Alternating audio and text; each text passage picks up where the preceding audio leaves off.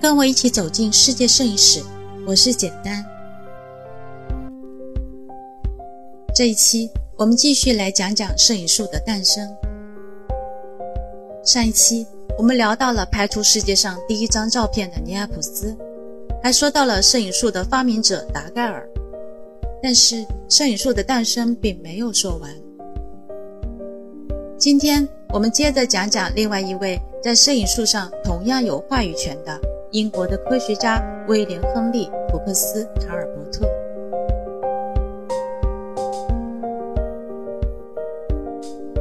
一八三九年八月，当法国科学院向全世界宣布了达盖尔的摄影术之后，一位英国的科学家威廉·塔尔伯特开始向公众发声。他说：“我塔尔伯特比达盖尔更早地发明了摄影术。四年前，我就已经成功地在纸上得到了第一张底片。”我才是那个摄影术的发明者。一时间，江湖上风起云涌，仿佛是天下风云出我辈，武林争霸在今朝一样。那么，这究竟是怎么一回事呢？原来，事情是这个样子的：一八三五年的时候，塔尔伯特和妻子去意大利蜜月旅行。如花的美眷加上沿途美丽的风景，就让塔尔伯特萌生了要把眼前的美景固定下来的心思。这很好理解，这就跟我们现在的驴友一样，风景看得多了，就想学摄影，更好的记录下来。这里要说的是，塔尔伯特本人是数学家、物理学家，还是古文字的研究者，可他也不是全能的。就他目前的愿望来讲，他最遗憾的。就是不会画画了，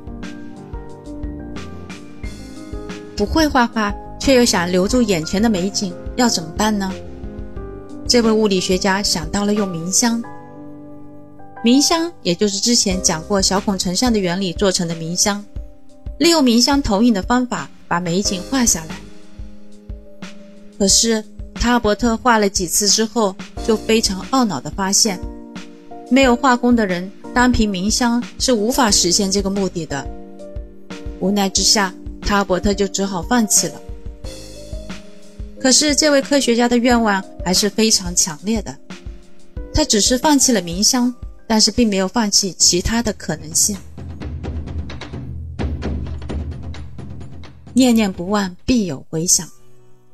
终于有一天，塔尔伯特萌生了后来足以改变人类艺术史的想法，那就是。他觉得万事万物因为光而能够反映在人眼之中，那么为什么不能够利用光将影像印在纸张上呢？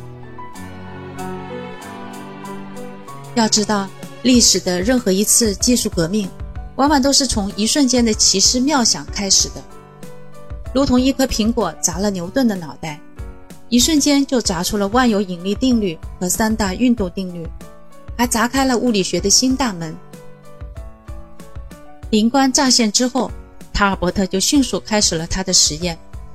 他先是用氯化银对纸张进行感光涂布，这涂布后的纸就叫做光绘纸，也就类似我们今天的相纸。然后把这个相纸放入暗箱，通过曝光就得到了转化在纸上的影像。也就是用这个办法，塔尔伯特拍到了他的第一组纸质照片。我们可以看看下图资料中的这一张。拉克克修道院的副像，这张照片呈现的就是修道院窗格子的影像。这张窗户的照片是塔尔伯特拍到的第一张照片。后来的人们专心于研究这张已经粗糙模糊的照片的技术问题的时候，其实并没有注意到塔尔伯特拍这张照片的用意。我们现在试拍的第一张照片。好像都是从窗内向窗外拍出去的，从窗户内部拍摄似乎已经成为一个人摄影实践的起点。而塔尔伯特展示了窗户本身，他是不是想说，摄影其实是通向世界的一扇窗户？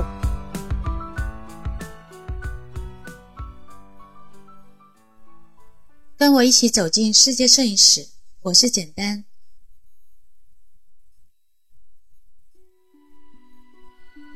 可以说，从这个时候，摄影的正史已经开始了。尽管那个时代的人们对摄影的思想关注远不及对摄影科技所投入的热情那么的多，塔尔伯特这一上哲学之窗，是比达盖尔要早了整整四年的1835年。后来，塔尔伯特就忙着其他的研究，而把这项发明给放下了。一直到1839年初，当法国传来达盖尔摄影术的消息之后。塔尔伯特这才猛然记起：“咦，我不是比你达盖尔更早就发明出来了吗？不行，我得向世界证明一下。”于是他找到了当时实验的所有证物。可惜的是，人家达盖尔已经公布在先了。这一场卫冕之战还没有开始，就已经落幕了。摄影术第一的桂冠已经没有塔尔伯特的份了。真是扎心了！你看，事实再一次教会你，创造的同时是要懂得营销的。受到达盖尔刺激之后，塔尔伯特决定把之前的实验捡回来继续完善。话说，塔尔伯特是一位非常执着的科学家，在他的不断努力下，他终于成功的发明了自己的摄影术。那么，挖掘机技术哪家强？塔尔伯特摄影术和达盖尔摄影术又有什么不同呢？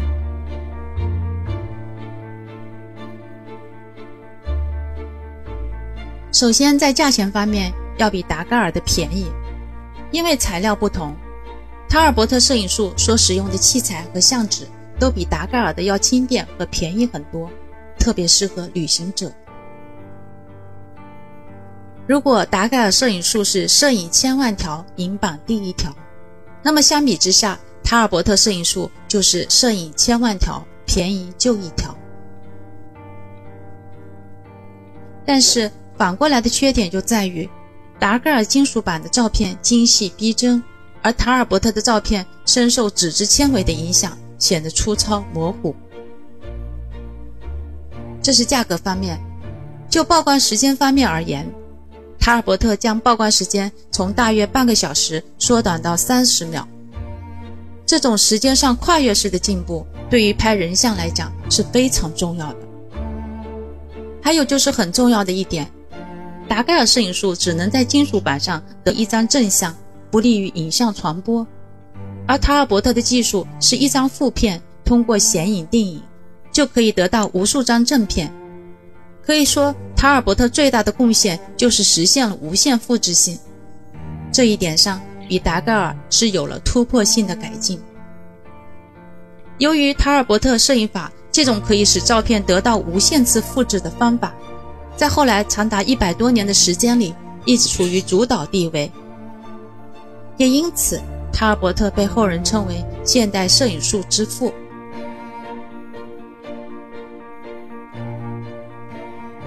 我们常常说一个好汉三个帮，达盖尔的成功离不开尼亚普斯的帮助。同样的，在这期间，塔尔伯特的好朋友约翰赫歇尔也对塔尔伯特提供了极大的学术帮助。我们今天用到的摄影名词，比方说摄影、正片、负片，就都是约翰赫歇尔向塔尔伯特建议的，包括后来使用广泛的电影业。海波电影技术也是约翰·赫歇尔发明的。与此同时，约翰·赫歇尔还发明了蓝晒法。这个时候，一切都齐全了：名字、作品、技术。1841年，塔尔伯特为他发明的摄影术申请了专利，并且学着法国人也用自己的名字来纪念自己的发明，也就是塔尔伯特摄影术。也叫卡罗版摄影术，卡罗是希腊语中美丽的意思，换句话说，也可以叫美丽的摄影术。后来，塔尔伯特还把自己这项技术所拍到的照片集合起来，出版了世界上第一本摄影书，名字就叫做《自然的画笔》。这本书将图片、标题、说明文字都做了结合。也是开了图文书的先河。我们今天拿在手里的摄影书、图文书、宣传册的排版，都是以塔尔伯特来作为参考模式的。卡罗版摄影术和图书排版都在艺术史上具有里程碑的意义。这就是英国的科学家威廉·塔尔伯特。